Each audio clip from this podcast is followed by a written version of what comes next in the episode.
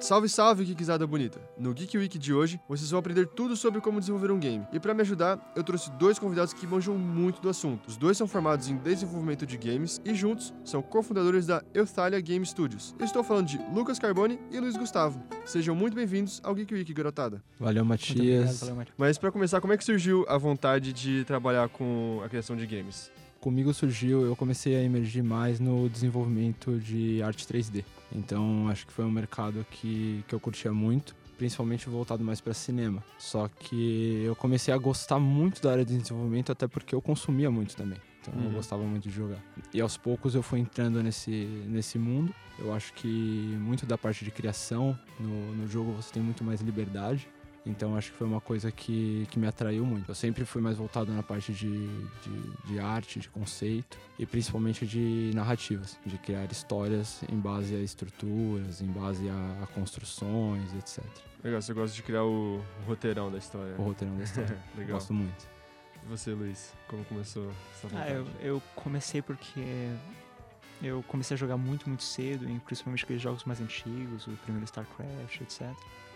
E eu comecei a perceber que tinha uma, uma quantidade considerável de pessoas que faziam mods para esses jogos, principalmente para os primeiros Call of Duty, etc. E aí eu comecei a fazer mods para esses jogos, armas diferenciadas, etc. E aí já era, né? Porque nesse processo você tem um contato com o processo de desenvolvimento de um jogo, de criação de arte, quality assurance, etc. E e aí é paixão. É, eu acho que. Eu lembro que o primeiro jogo que acho que me deu a oportunidade de criar um cenário, criar uma coisa, foi o Age of Mythology. Não sei se você já jogou. Já, animal. É muito bom, né? Muito teve, quer dizer, tinha o Age of Empires 1, depois teve o 2. É. Aí, eu lembro que no Mythology eu podia criar o um cenário, só que, mano, não sabia nada, velho. Tinha umas árvores gigantes, tinha umas árvores pequenininhas.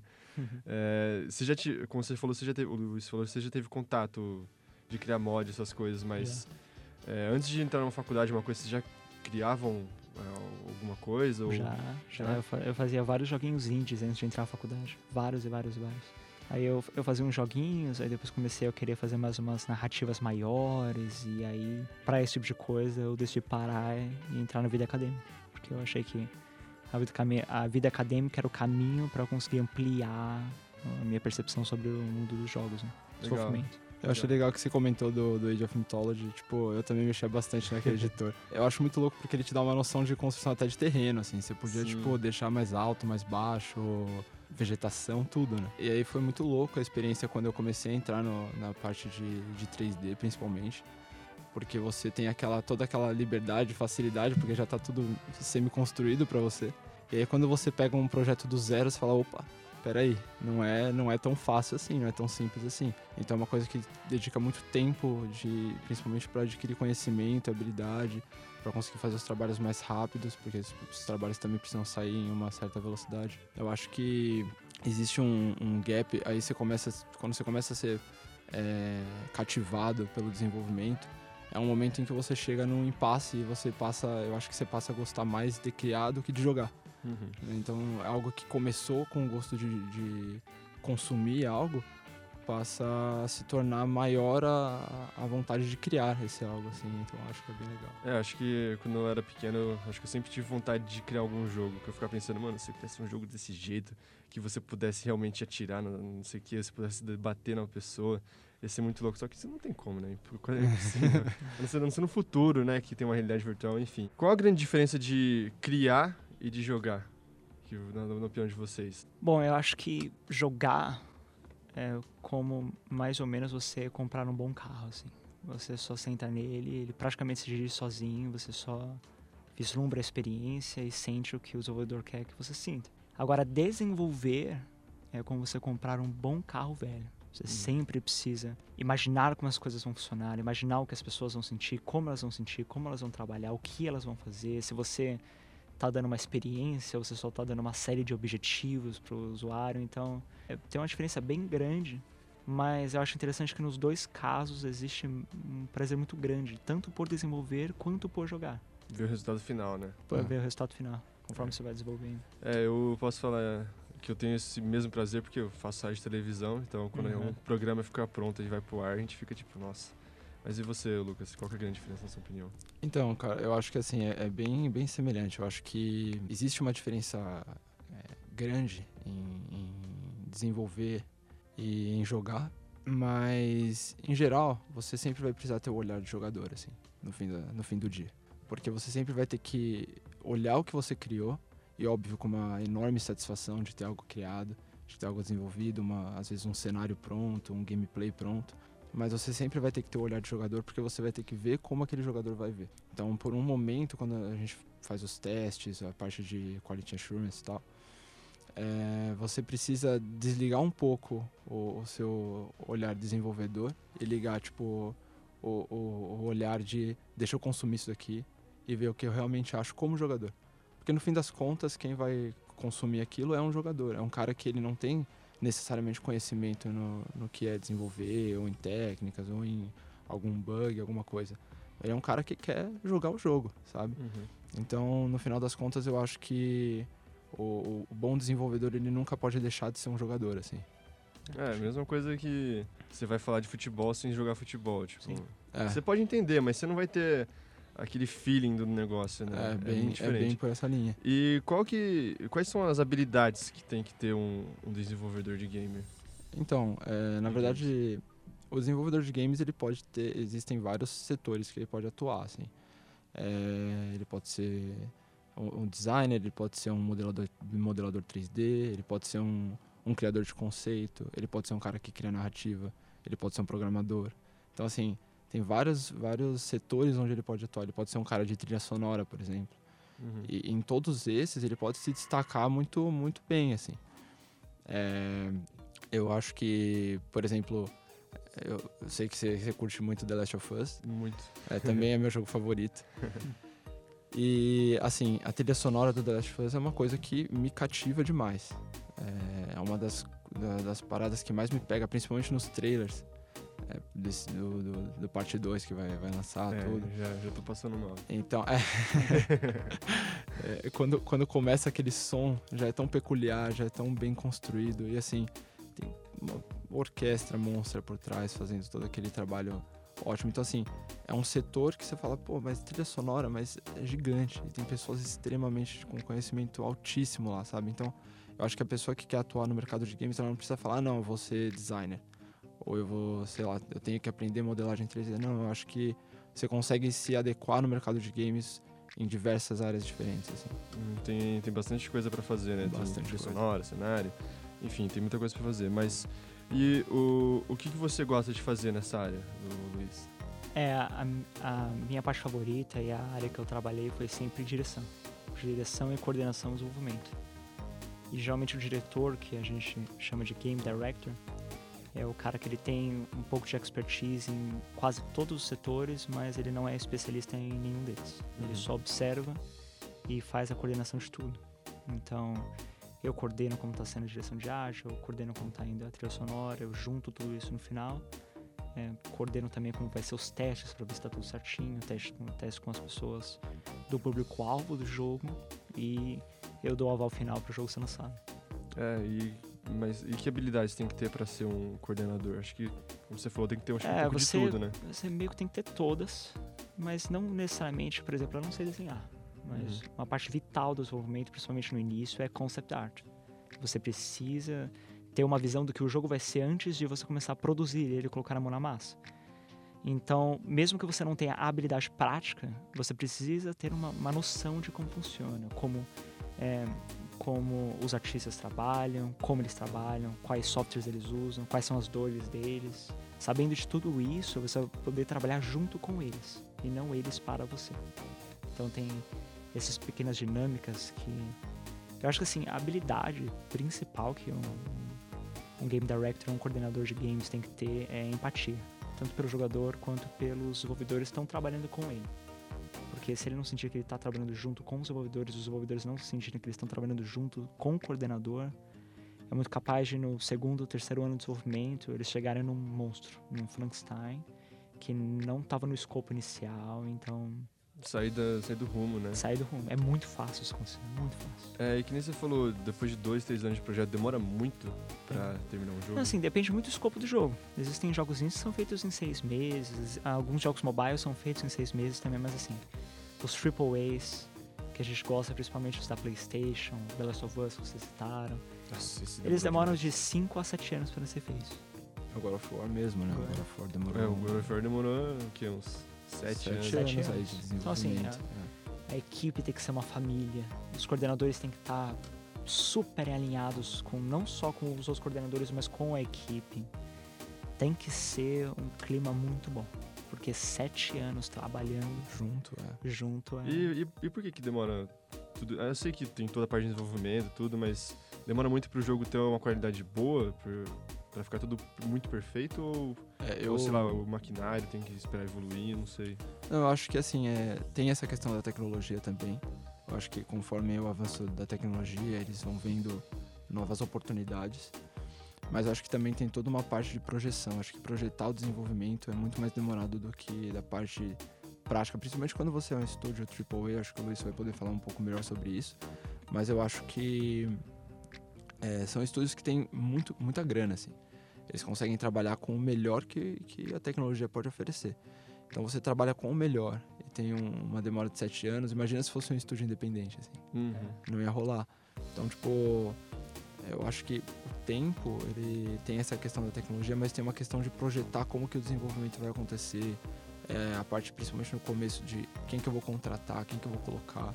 Então, tudo isso entra no- nesse tempo de, de desenvolvimento, assim. O que eu queria falar também é como funciona o desenvolvimento AAA. É muito interessante. Por favor. É, o desenvolvimento funciona de forma descentralizada. Então, o time, a- o estúdio se divide em micro equipes e cada equipe começa a desenvolver uma parte do jogo individualmente.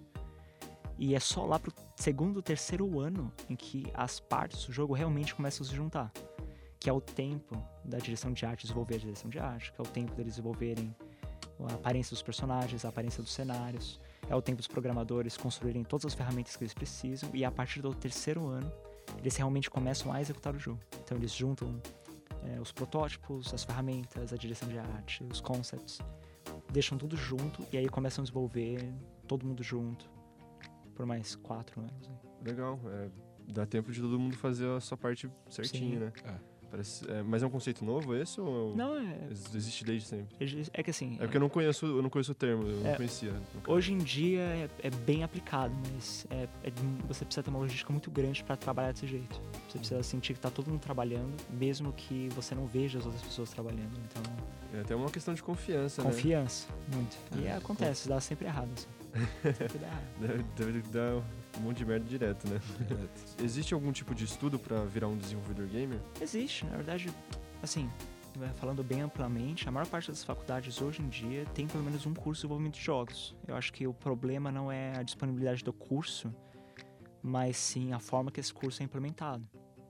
É, é difícil, em games, na verdade, as pessoas elas são geralmente muito boas no que elas fazem. Então é difícil você tentar ensinar tudo de jogos para uma pessoa.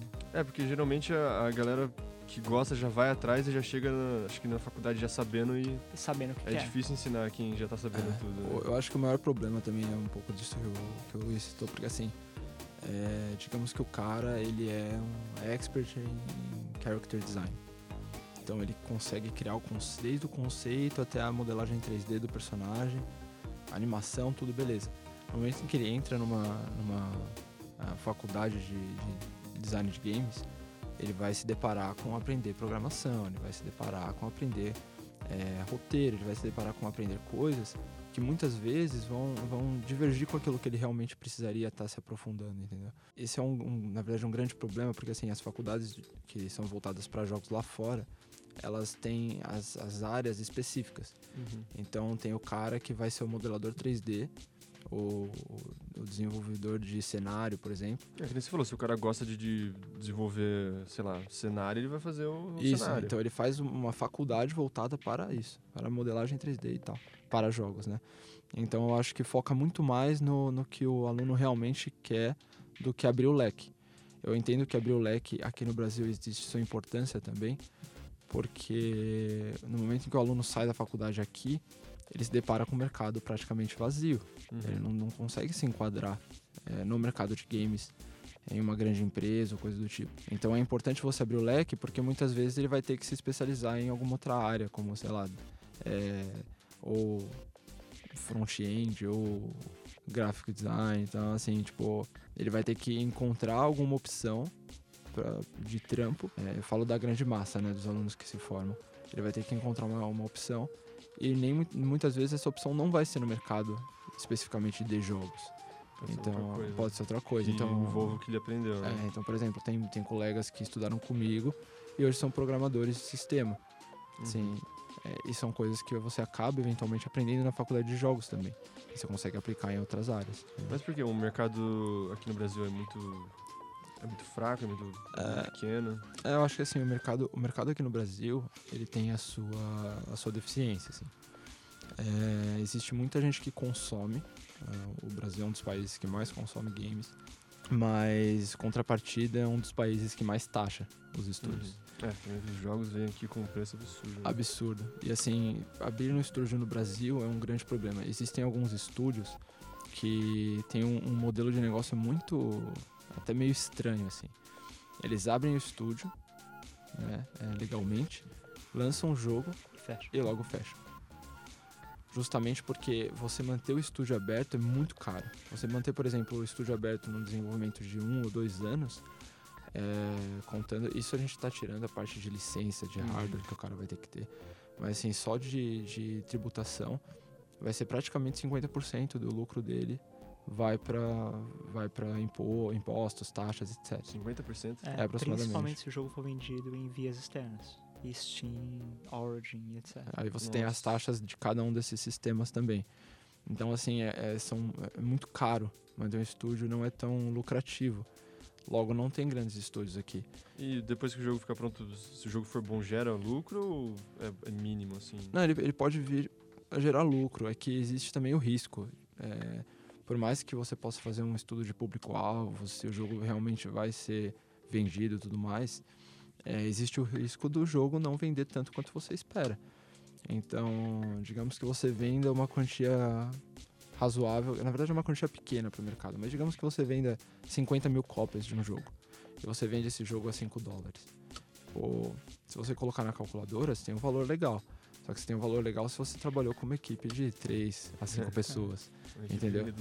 Se, é, se você tem um estúdio com 10, tendo que manter o estúdio, tendo que comprar hardware, tendo que pagar licença e ainda 50% disso praticamente é, não vir efetivamente para você, aí a gente com- começa a falar de um, uma- um- um ramo mais arriscado, assim, entendeu? Uhum. É, e eu sei que você, o Lucas, ele é especialista no mercado do brasileiro de jogos, mas que o Luiz, ele trabalhou fora, no exterior. Uhum. E eu queria saber como que é o mercado lá, em comparação ao, ao Brasil, que o Lucas já deu uma visão pra gente. Então lá é bem interessante porque eles já têm toda a infraestrutura que eles precisam. assim. Então, não só de, em termos de tecnologia, mas em metodologia. Assim. Eles já têm todo o know-how para produzir jogos de 5 a 7 anos e ter uma certa garantia que o jogo vai vender e vai voltar o investimento inicial. Então, assim, eles estão bem preparados, bem preparados. Agora, em termos de é, por exemplo, vou citar o Canadá,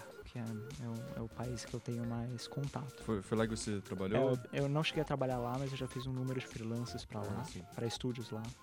Não posso dizer por causa do NBA, né? Né? Tudo bem.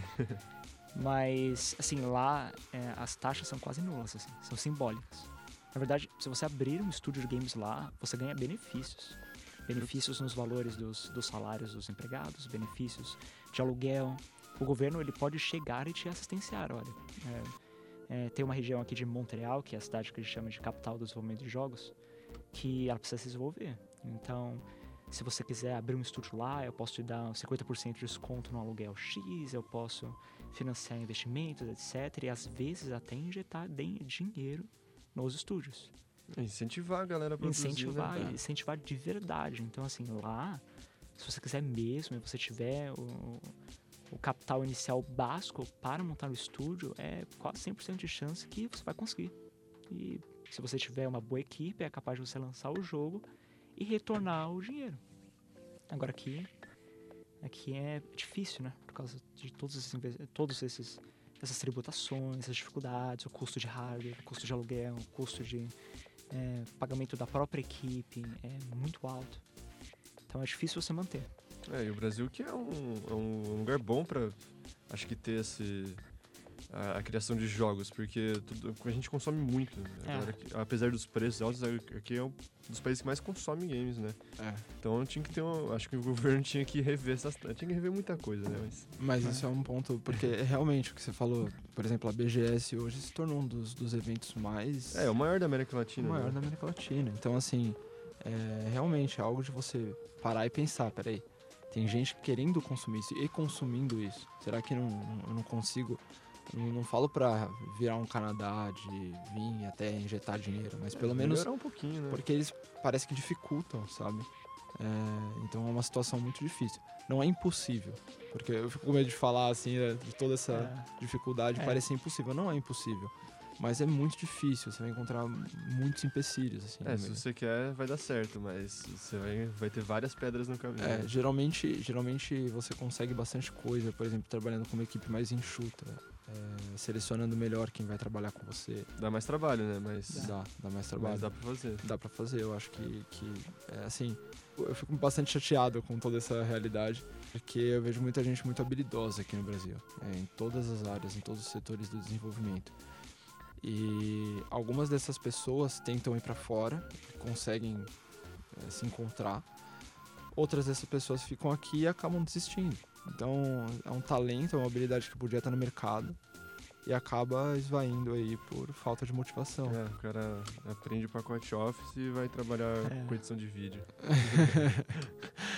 É, mas tem alguma empresa grande aqui no Brasil? Que nem no exterior a gente tem empresas gigantes. Tem um bom estúdio aqui no Brasil que produz jogos tanto para o Brasil quanto para o exterior e eles fazem de uma forma bem é, bem interessante, que é a Queries, Uhum. lá do sul, só não lembro qual estado, mas eles são um excelente estúdio, eles usam o mesmo business model do pessoal do exterior, as mesmas meto- metodologias do exterior, então, cara, eles são muito bons. Mas é um dos poucos nomes que eu conheço, sinceramente, do e Brasil. consegue se manter no dia a dia. É, eu vejo aqui do Brasil bastante é, empresa indie, né? Que a galera Uhum. vai fazer jogos indie. Aliás, vocês já produziram algum, alguns jogos indie? O Luiz falou que sim. É, Ah. alguns, mas a gente nunca chegou a lançar um. um- Na verdade, a gente tá no meio do ciclo de desenvolvimento de um jogo bem grande, assim. Legal. De quatro anos. Legal. Mas é, a parte do dinheiro, vocês fazem crowdfunding ou tipo, vocês vão caçar investimento? A Como- gente caça investimento. É. É. Esse, esse jogo que a gente tá no meio do ciclo agora, a gente tem, inclusive, é uma, é uma, uma coisa meio nova, assim, aquele lance do, de Portugal. Uhum, sim. Existe uma... Aí a gente vai entrar naquele ramo de outros governos investirem enquanto o nosso tá... Tá cagando, né? é, mas assim, Enquanto o Bolsonaro não jogar videogame, é, tinha que ver o filho difícil. dele. tinha que aprender com o filho dele. Eu acho que, porque assim, o Portugal eles estão com um projeto, na verdade ele se enquadra para qualquer ramo de tecnologia. E basicamente eles querem investir na economia criativa de Portugal. Então, ele, quando você manda, você manda seu business plan montado para os caras, bonitinho. E você mostra o quanto você precisa para montar seu negócio lá. E eles te dão, na verdade é uma praticamente uma doação, eles chamam de investimento, só que é um fundo perdido, então eles não vão pedir isso de volta Uhum. é, de até um milhão de euros para você Caraca. montar seu Isso negócio. é suficiente pra fazer um AAA. Nossa. Então, assim, é, você, por exemplo, é uma opção, já que é- a gente entra no ramo de economia criativa, é uma opção para um estúdio independente, por exemplo, é, montar um plano de negócio, é, levar pro, pro governo dos caras e mostrar que se o negócio é ou não viável. E caso seja viável, o investimento vem. E é um fundo perdido, então você monta seu estúdio, tudo bem, você vai ter que se mudar. A equipe toda vai ter que se mudar. Ah, que droga, vou ter que ir pra Portugal. né? Mas vai todo mundo pra Portugal montar o estúdio lá. Nossa, que Entendeu? triste, né? É, Eu Acho que eu super- odiaria ir pra super- Portugal. e qual, eu vou fazer uma pergunta mais de fã agora. Qual é, qual é o tipo de jogo que vocês mais gostam de criar? Cara, é, eu tenho muito, muito apego a jogos que, assim, mexem com o meu emocional, assim. Porque até então, eu eu fui jogador desde pequeno, meu irmão mais velho, então eu acompanhei ah, as fases que às vezes nem faziam parte da minha geração, assim. E eu não, não sentia, assim, eu sentia diversão, eu sentia, é, óbvio, o gosto por jogar, Mas até então nenhum jogo tinha, tipo, me emocionado, assim. E foi nesse momento em que eu comecei a migrar um pouco para construção de roteiro, construção de narrativa. Porque eu vi muita, muito valor nisso. Então, o primeiro jogo, na verdade, que eu gostei muito é, foi o. Dessa, dessa, nessa pegada de emocional foi o Heavy Rain. Nossa, Heavy Rain. Heavy Rain. Nossa. Acho que foi o primeiro jogo que É, eu vi esse- que é emotivo, assim. Esse mexe com o coração, velho. É muito louco, assim, é muito louco. A, cri- a criação do o roteiro desse jogo é fantástica. É velho. fenomenal, complexo cara. É, é muito, Muito, muito. complexo. E aí mais pra frente, o outro o outro jogo que realmente me, me emocionou, esse daí foi o primeiro e único que tipo caiu lágrima assim, real, mano. Foi o The Last of Us. The Last of Us. Então, tipo, em várias cenas foram assim toda a, a- a harmonia de trilha sonora com, com os gestos dos É, personagens, é olhar, tudo. né? É Eu, sou, eu também sou, eu, É, sou, eu sou o culpado é pra meio- falar isso. que é o meu jogo favorito. É, então. Eu vi que você nem pronunciou muito, porque senão vai parecer que tá É, é puxando que o eu- saco. É Né? que eu também não quero. Eu não quero. Influenciar. É. Mas eu acho que é um, é um jogo que pra mim mostrou muito o valor de um, de um bom roteiro. Aí nesse momento, respondendo sua pergunta, o tipo de jogo que eu mais gosto de, de desenvolver são os jogos que tem um, um- que trazem o valor pela história. Ou a partir do jogo eu gosto de contar uma boa história. Entendeu? Então eu acho que eu vou mais por esse lado. assim. Sim, é, mas você diria mais, sei lá, um, um- porque tem vários tipos de jogos que criam uma história legal, ação, RPG. Então, qual, que você, qual o gênero você defi- definiria? Então, eu, eu puxo pra uma pegada mais. First person shooters. É. Mais, mais third person, assim. Legal. Eu acho que eu consigo dar uma visão pro jogador de que ele é o observador, assim, daquela história. Tipo, tipo Beyond, Two Souls. É, pode levar um pouco pro, pro lado de Beyond também. Eu acho que. Aí a gente entra num ramo também, eu acho que é bem legal esse, esse lance de, dos jogos que te dão múltipla escolha, assim. Nossa, eu adoro jogo de várias, várias É, finais. que a gente tava falando do Heavy Rain, tem o. o Detroit também. Detroit, Detroit, é, também, o é. roteiro é muito bom também. Então eu acho que tem uma construção muito metódica pra conseguir chegar naquilo, sabe? É, e dar uma experiência pro jogador de, de que ele realmente faz parte daquilo. Então acho que Você isso. tá tomando suas próprias decisões. É. né? Então, tipo, a história é sua. Você constrói ela. Eu acho que isso é uma, uma liberdade é, que você dá pro jogador de ele sentir que, que realmente ele, ele, como jogador, importa assim, pra história. Qual final que vocês pegaram de Detroit? Ah, eu peguei tudo. Sério? É, ele foi em todos. Eu joguei, acho- eu joguei uma vez e depois eu ajudei minha namorada. né? Só que eu não, não fiquei falando pra ela que escolher, eu deixei ela escolher. Mas é. Cara, é um, é um jogo assim fenomenal. Eu acho que esses jogos são fenomenais, esses jogos que prezam pela experiência do jogador, principalmente dá pra ele essa. Tudo bem, quando a gente fala de dar liberdade pro jogador, é, de certa forma é ilusório, né? Porque você tem que ter a- ali as regras e as rédeas da programação rolando, então meio que a liberdade é. É, de verdade é daquele jeito, né? Daquele tem jeito. 60 milhões de finais Isso. eh, diferentes, mas tem 60 milhões de finais diferentes. Você, é isso, justamente. você é livre pra escolher entre esses. Entre eles. É, mas eu acho que essa liberdade é in- interessante, é bastante importante, porque você cria uma experiência diferente pro, pro jogador, entendeu? Você consegue dar a ele essa, essa visão muito mais aprofundada de uma narrativa e você faz ele emergir muito mais, eu acho. É, eu, eu gosto muito desse tipo de jogo, até eu prefiro até comprar do que, sei lá, RPG. Bem que eu gosto muito de RPG também. Aham. Mas o- você falou que o seu primeiro jogo foi o Heavy Rain que te fez chorar, o meu primeiro foi o Beyond, velho. É? Nossa. Beyond. Beyond, no finalzinho lá, que ela tá. Você tá entre a escolha do, do Dark Side ou de, da luz, você, nossa. E a vida inteira dela ela sofreu muito, enfim, nossa, é muito emotivo. É Eu verdade. chorei nesse também. eu chorei bastante nesse. Mas e você, Luiz? Qual que é o seu tipo de jogo que você gosta de criar? Ah, é bem semelhante. Eu gosto de jogos que, que me entregam uma excelente narrativa, uma, uma narrativa que eu termino o jogo e falo, nossa, meu Deus, o que aconteceu?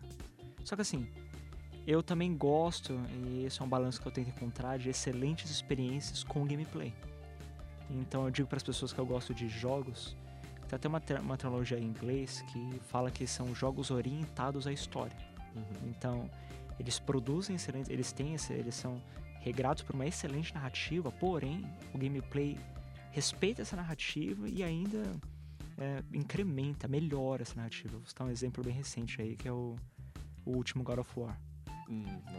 Principalmente combate, combate em terceira pessoa. Nossa, o God of War eu gosto muito, muito, muito da trilha.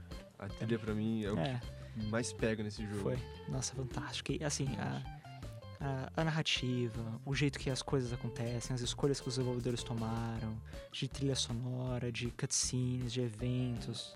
O fato do jogo não ter nenhuma, nenhum corte de câmera. Uhum. Cara, é, é isso. É, É, isso que a, a pega. questão da, da cutscene no God of War eu gosto muito, porque não- tem hora que você tá lutando e daqui a pouco vem a cutscene e você já começa lutando de novo. É. É, muito Eu acho que esse, muito esse, esse lance da do jogo todo ser, ser feito em one shot, assim, é, é realmente um feito da tecnologia, assim, cara.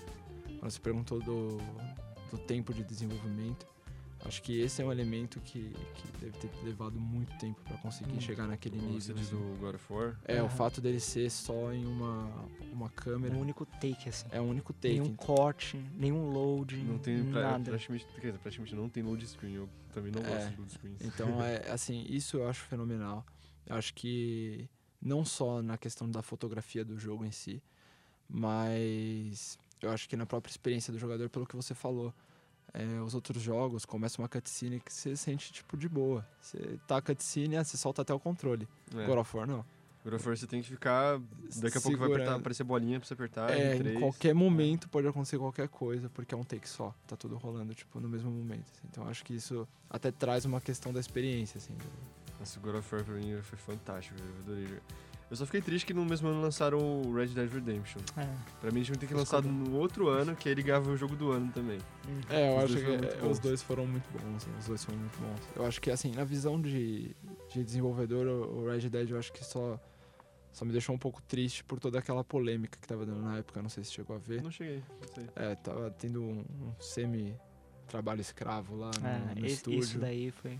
Principalmente pra gente que desenvolve, o pessoal tava trabalhando 12 horas por dia lá Nossa. pra conseguir lançar o É. jogo. Eles precisavam trabalhar no mínimo 100 horas semanais, assim. Caraca. Então é, Então, é bem, assim, em, em visão de desenvolvedor eu achei bastante, bastante complicado, assim, é uma situação bastante triste, porque assim, eles falaram eh, que não, eles não eram obrigados a trabalhar, eles só sugeriram. Só que mais da Ah. metade do estúdio trabalhando 100 horas semanais. e o seu superior começa a trabalhar 100 horas semanais também. Você, você Você vai é- arriscar. É um É. caos psicológico, você vai ter que trabalhar também. Então, é uma situação muito complicada, eu acho bem nessa questão. É, às vezes pode até afetar o produto final, né? Porque Com certeza. É, ge- geralmente afeta. Os últimos exemplos que a gente tem recentemente é o Mass Effect Andromeda e o, o Anthem. Uhum. Esses daí, meu, eles meio que trabalharam também 100 horas semanais, tiveram que correr pra desenvolver o jogo. Lembra que eu disse que por causa da Sim. duração sempre existe a chance de dar errado? Nesses dois exemplos deu, deu errado. Deu bastante ano.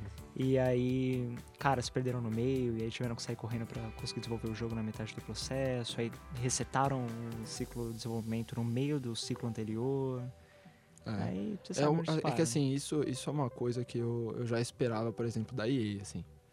Pela É. situação dela hoje. Você vê que é uma, uma, uma indústria extremamente voltada para retorno financeiro. Mas a Rockstar eu sempre tive muito, sabe, muito apreço. Eu sempre gostei bastante do estúdio. Eles sempre entregam, entregaram também um produto maravilhoso. Eu só fiquei um pouco assim, mais por essa questão do olhar de desenvolvedor. Fico, tipo, mal pelos caras, assim, É, sabe? o cara é praticamente escravo, né? É. Fica o dia inteiro lá. Mas em questão de, de jogo, também é um jogo que eu gostei muito. Eu acho que, na verdade, assim, é importante que tenha essa, essa competitividade entre os jogos, sabe? Tipo, God of War competir com Red Dead. Ah, sim, é que eu gosto muito da, da Dos Rockstar dois, e né? Santa Mônica. É, porque, é tipo, complicado. pô, Mas é mais ou né? menos o que eu vou sentir, por exemplo, vai ter o The Last of Us Part 2 e vai ter o Cyberpunk. no mesmo. Então, cara, é uma situação que me deixa muito, sabe? É, Complicado, assim. nossa, só lembrando do God of War, minha parte favorita é quando ele vai voltar pra pegar as lâminas. Nossa, Nossa, que é. cena, velho. Toda a cena, todo o trajeto é fantástico. Ele voltando, a, a- a iluminação do. Nossa, muito bem feita essa parte. louco. O- E assim, pra maiores efeitos, é um jogo de ação. É. Com uma excelente narrativa. Então é mais Sim. ou menos isso que. Eu acho que o que me pegou muito, uma das coisas que mais, mais me pegou nesse God of War em específico, geralmente nos outros eu, eu diria que é a narrativa, mas nesse em específico, acho que foi o gameplay, assim. Foi a jogabilidade. Eu acho que os combates, o combate design tava muito incrível, cara. Sim, mudou muito também dos últimos. Mudou muito, assim, ele continuou um, um combate mais dinâmico, só que ele também trazia um pouco de estratégia de combate e ao mesmo tempo ele te dá a, a liberdade de você é, criar o seu estilo de luta. Sim. Então você pode usar mais escudo, você pode usar mais arremessar o machado e você pode aprimorar isso, ou você pode ter mais o combate corpo a corpo. Então é, uma é coisa que todo mundo sentiu também foi o peso do, do combate, do, do movimento do Kratos. Nos É. outros God of War o cara voava, Voava, pulava. Agora você sentiu o peso dele, sentia que o cara é gigante, né? a Isso, força que ele é. batia. isso é verdade. Isso é muito legal. É muito legal. E, na opinião de vocês, qual que é o tipo de jogo mais difícil de, de produzir? Depende muito do objetivo do jogo. Porque se o objetivo do jogo for fazer uma quantidade é, satisfatória de dinheiro, eu diria que são jogos multiplayers massivos, assim. Uhum. como os, os últimos Battle Royales, etc. Porque, é, na verdade, é mais é uma dificuldade mais de marketing do que de desenvolvimento. Reter essa quantidade grande de jogadores e também pagar o- os servidores, que é muito caro. É, eu acho que na, na visão de, de negócio, eu acho que realmente a gente vai entrar no, no meio do no multiplayer, assim. Até porque você vai ter que ter um trampo monstro de manter servidor, etc. Que é um trampo que, por exemplo, Naughty Dog não tem, assim. E ficar produzindo conteúdo e mais conteúdo para manter o público-alvo engajado e novos, com- novas pessoas vindo jogar, então... Por mais que a, que a Naughty Dog também sempre trabalhe um pouco com, com o multiplayer, tem sempre um multiplayerzinho ali dela e tal. Mas nunca é algo tão acessado quanto, vamos colocar na balança um Fortnite, assim. Uhum. entendeu? Então, ele não tem um trabalho tão grande, um custo tão grande como manter servidor, etc. Agora, quanto à visão de jogo, de desenvolvimento, eu acho que os jogos que são, são open world, eles têm um, um trampo monstro. Não o trampo de fazer um mundo aberto, mas de fazer um bom mundo aberto. Que aí a gente vai entrar no Red Dead Redemption 2. É, eu acho que eles fizeram um trabalho excepcional, assim.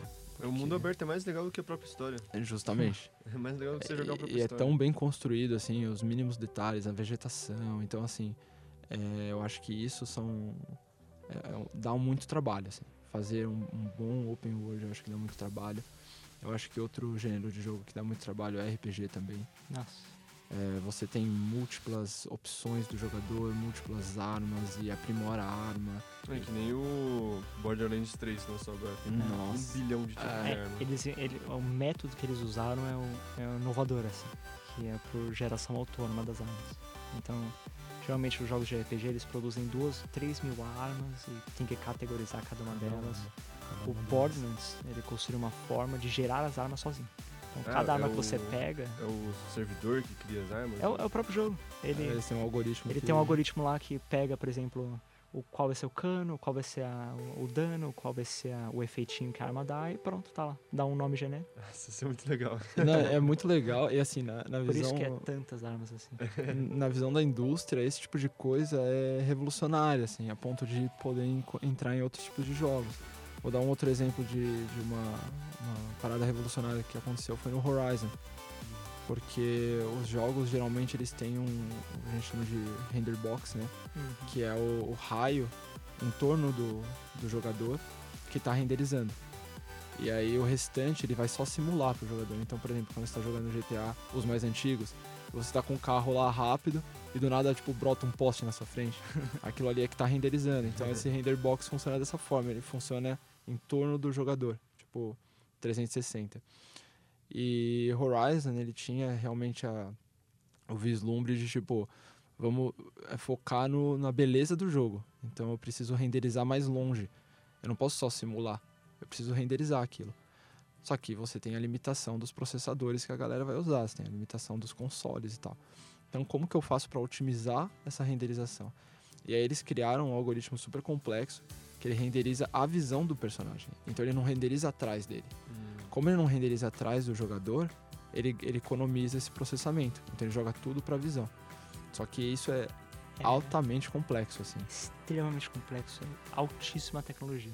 Porque eles Legal. precisam literalmente desativar tudo que tá fora do campo de visão e ativar em milésimos de segundo caso o jogador faça um movimento muito rápido. É, são inovações assim que poucos estúdios como é, conseguem fazer. Nossa, que demais, velho.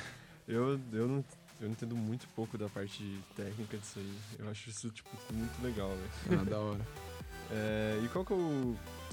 Qual o jogo mais. Vamos dizer assim, o jogo mais bonito que vocês já viram? Que Vocês já jogaram? Nossa, isso é difícil. É difícil a pergunta, né? Eu acredito que o meu. Bom, é que tá vindo Skyrim 6 aí, então eu não posso falar ainda. Qual que é? Cara, eu gosto muito do, do que eu acabei de citar, do Horizon. É. Em questão de, de beleza, assim, é porque eu, eu olho muito o cenário. Porque geralmente o cenário me fala muito do jogo, da narrativa, da onde ele tá, da história que tá sendo contada e tal. Então o Horizon é algo que me pegou muito, assim. Você podia pausar o jogo a qualquer momento e tinha uma obra de arte na sua tela, sabe? É, então acho que um jogo mais bonito. Até É mais que- que, o, o Far Cry 5? 6? É o Far- 5. É o 5? O É 5 bem, bem o Far Cry bonito. 5 eu É, achei muito é bonito. muito bonito, é muito bonito. Cara, eu, eu, eu acho que eu falo Horizon também, porque ele é realmente uma, uma outra coisa, assim, uma obra de arte. Mas tem um jogo que eu joguei recentemente que é Mundo Aberto também, que nem fez muito sucesso e ele é meio, meio chatinho, mas ele é muito bonito, que é o. Putz, qual que é o nome do cara do motoqueiro? Da Playstation também. Isso é uma prova que não fez sucesso. Do motoqueiro? É. Motoqueiro Fantasma? Esse último jogo eu joguei no Motoqueiro, Motoqueiro Fantasma faz anos. ah, ah, lembrei. Days Gone. Ah, Ah, desse não. Nossa, cara, o, o mundo aberto dele é fantástico. É, é altíssima qualidade. Nossa. Nossa, é muito bonito. E tem. Lançou um, acho que mês passado, não sei se vai lançar ainda. Que pelos trailers que eu vi, o cenário ia ser fantástico, que é o. É o Ghost of Tsushima. Ah, é, ainda não lançou. Não mas- lançou? Nossa. Mas você chegou a ver os trailers? Nossa. Se for daquele jeito, se for fantástico. fantástico. Nossa. Ele andando, que ele andando no meio da grama alta e eu. Nossa, eu achei muito legal aquilo. É, realmente. Eu acho que tem um que me pegou muito também no trailer em questão de personagem, que eu achei muito, muito perfeito assim. Foi o Death Stranding. Nossa. Hum. Cara, os personagens estão Aliás, na espetaculares. BGS vai ter, vai ter um gameplay adiantado aí, né? Sério? É, É. então. Só. Justamente. Daí, é. Mas eu, eu realmente, assim, me impressionou desde o primeiro lá. Mas, bom, Kojima, né? Ah. Ele sempre, sempre dá uma... Impressionado Dá uma impressionada, mas realmente eu acho que em questão de beleza de cenário, pra mim eu colocaria... Porque também foi um dos que eu mais joguei, é, que eu admirei muito o cenário, acho que foi o Horizon. Em questão de character, eu colocaria o Death Death Stranding, talvez. Porque eu gosto muito também. É seu personagem favorito, você diria? Oi? É o seu personagem favorito? Não, não, o Death Stranding, do, o jogo do, do, Ah, do tá. Kojima, eu acho que eu colocaria como character, assim, de... Com os personagens mais bonitos. Os assim. personagens Nossa, mais bonitos, né? Principalmente naquele penúltimo trailer que ela, ela chora, aí a, a lágrima escorre. Meu, o que, que é isso? É, Aquilo é obra de arte, é uma né? obra de arte. é uma obra de arte. E qual que eu, você diria que é o seu personagem favorito, Luiz? Cara, meu personagem favorito. Cara, eu acho que eu falaria que é o Kratos, assim. Kratos? Nossa, eu joguei todos os God of Wars, os antigos, múltiplas e múltiplas vezes, até recentemente. Zerei pelo menos umas 10 vezes o novo God of War também, então assim, É, eu também. é ele. Acho que depois de The Last of Us, o meu jogo favorito é God of War. É fant... Essa saga inteira é muito boa. Tirando o, o Ascension, que eu achei meio... É, mas... o Ascension É, é, o que a gente chama de cash grab, né? É. o que, É que- bem que isso. significa... É Cash quando o jogo é- ele é construído basicamente pra gerar uma dinheiro. renda extra, assim. Praticamente isso. passiva. Tipo, ó, lança e vamos fazer um dinheiro aqui pro estúdio que tá precisando. Faz isso aí, entendeu? É, faz qualquer coisa aí. É que é mais ou menos a, a- pegada do Apex, né? É, o Apex, Apex. Legends, então... O Fallout, é, geralmente assim, quando um jogo que é muito, muito esperado lança e ele não vende tanto, geralmente eles fazem, eles fazem um cash grab logo em seguida pra tentar recuperar a parte da receita que foi perdida. É, esse Cash Grab pode ser um jogo, ou pode ser uma DLC, ou alguma coisa do tipo. O Fallout 76 é um cash grab também, Nossa, Fallout 76 é um... Cara, infelizmente. personagem, Lucas? personagem favorito, eu fico muito dividido, assim. Mas vai parecer meio biased, assim, meio, meio suspeito pra falar. Mas todos eles estão no, no universo PlayStation aí. É, Tem- tem esse eu fico muito dividido em três personagens, que eu gosto muito, assim. É, a Ellie, do The Last of Us, Kratos e o Drake, do Uncharted. Nossa. Hum, Também é um personagem que eu adoro, cara. Eu gosto muito, assim, da, da motivação dele, da forma que ele, que ele age, que ele toma as decisões e tudo. Eu gosto bastante da personalidade que foi criada, assim. E é só sofre, né? Praticamente todo jogo cai um trem lá. é, caiu, Caiu um avião é, no caiu um alguma- avião, alguma puta, coisa mano. do céu em cima dele. É, então, É muito bom. Mas eu gosto muito, assim, desses três personagens. É, o meu não preciso nem falar que é a Ellie. Então a gente pode seguir aqui. Nossa, então, então a parte 2 pra você vai ser. Ah, não, eu, eu fiquei até com medo de ver o trailer pra. Às vezes o trailer fica uma bosta e eu fico tipo, mano, não pode ser assim. Mas aí eu vi eu fiquei muito feliz. A parte 2 pra mim eu tô esperando faz muito tempo. A DLC do, do primeiro, então, você deve ter curtido pra caramba. Muito. Nossa. Acho que a DLC ficou. Não ficou melhor que o jogo principal, mas ficou muito boa. Ficou né? muito boa, muito Ficou rica, né? Em história Em tal. história em tudo. Em tudo. É, E o que, um, um roteiro pra um, pra um jogo, pra um game, precisa pra um jogo ficar, tipo, bom? Pra ter uma coisa que envolve o jogador? É, então, o, o roteiro, na verdade, ele é uma, uma. Na verdade, um fragmento do que seria o, o documento do, do jogo, assim. É, um, micro, um pequeno fragmento. Uhum. O roteiro, ele vai, vai funcionar como um roteiro. Assim. É, o roteiro de jogo, a história do jogo, Aham. né? Como o jogo no geral, assim. O que, que precisa pra ficar bom, assim?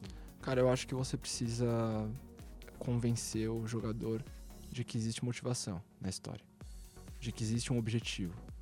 Porque o jogo, ele basicamente ele vai funcionar em meios a objetivos, assim. Você tem sempre um objetivo a ser cumprido e dentro desse grande objetivo você tem essas, essas side quests Uhum. que você vai fazendo aos poucos para conseguir alcançar o, o que é o, o principal.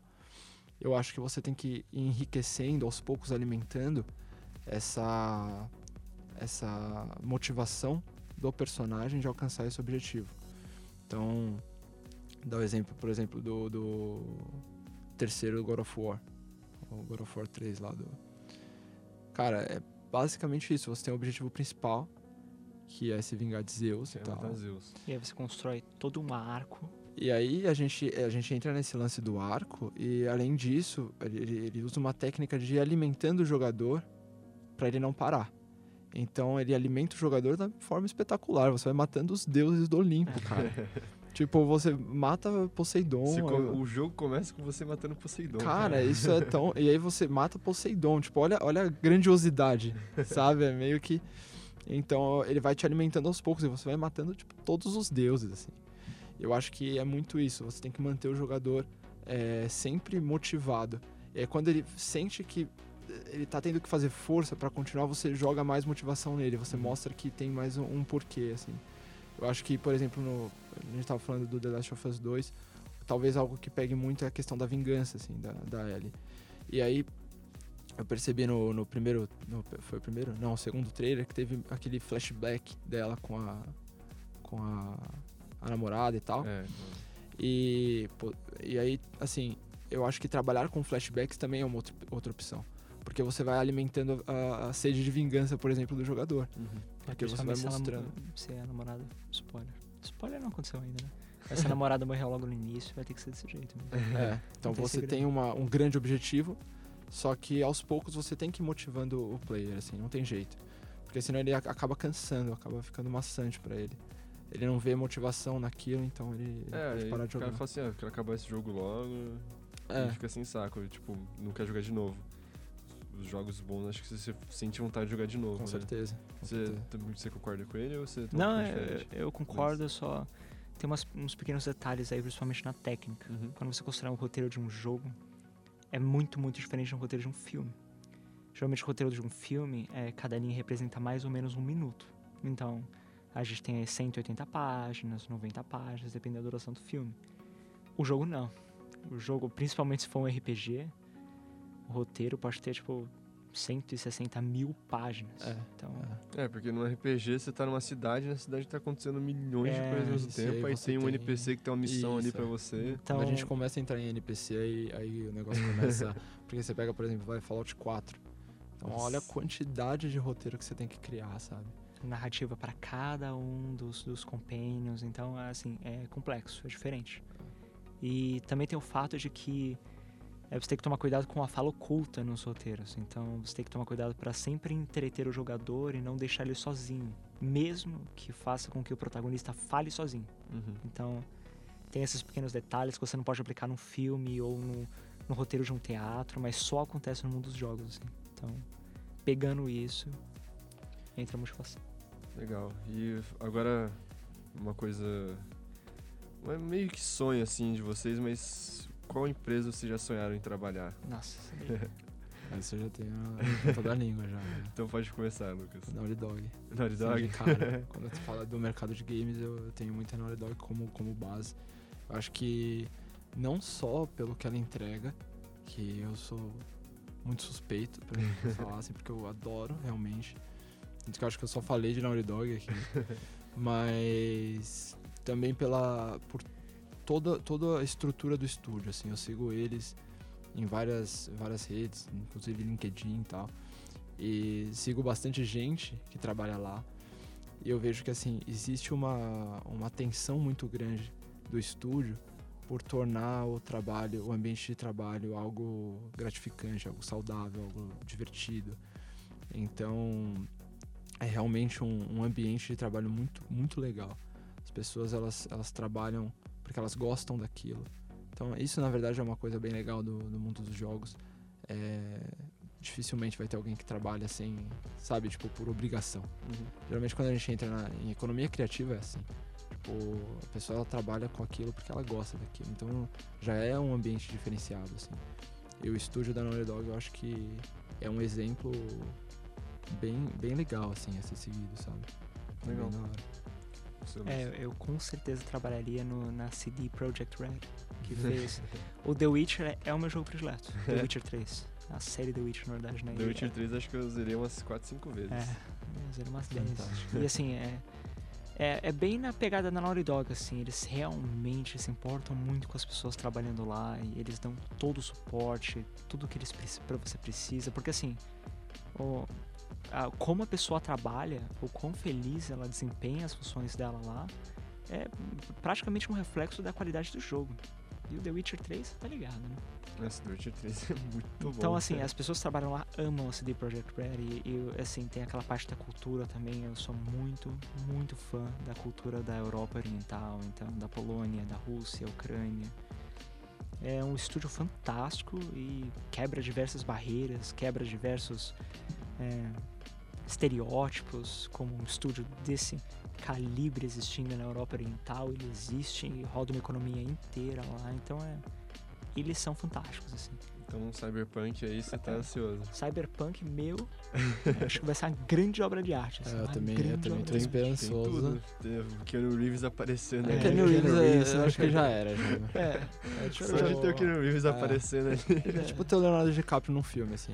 A chance dele. Não tem como ele ser ruim, sabe? Não tem Tipo, Ou é bom, ou é bom, né? É, bem isso.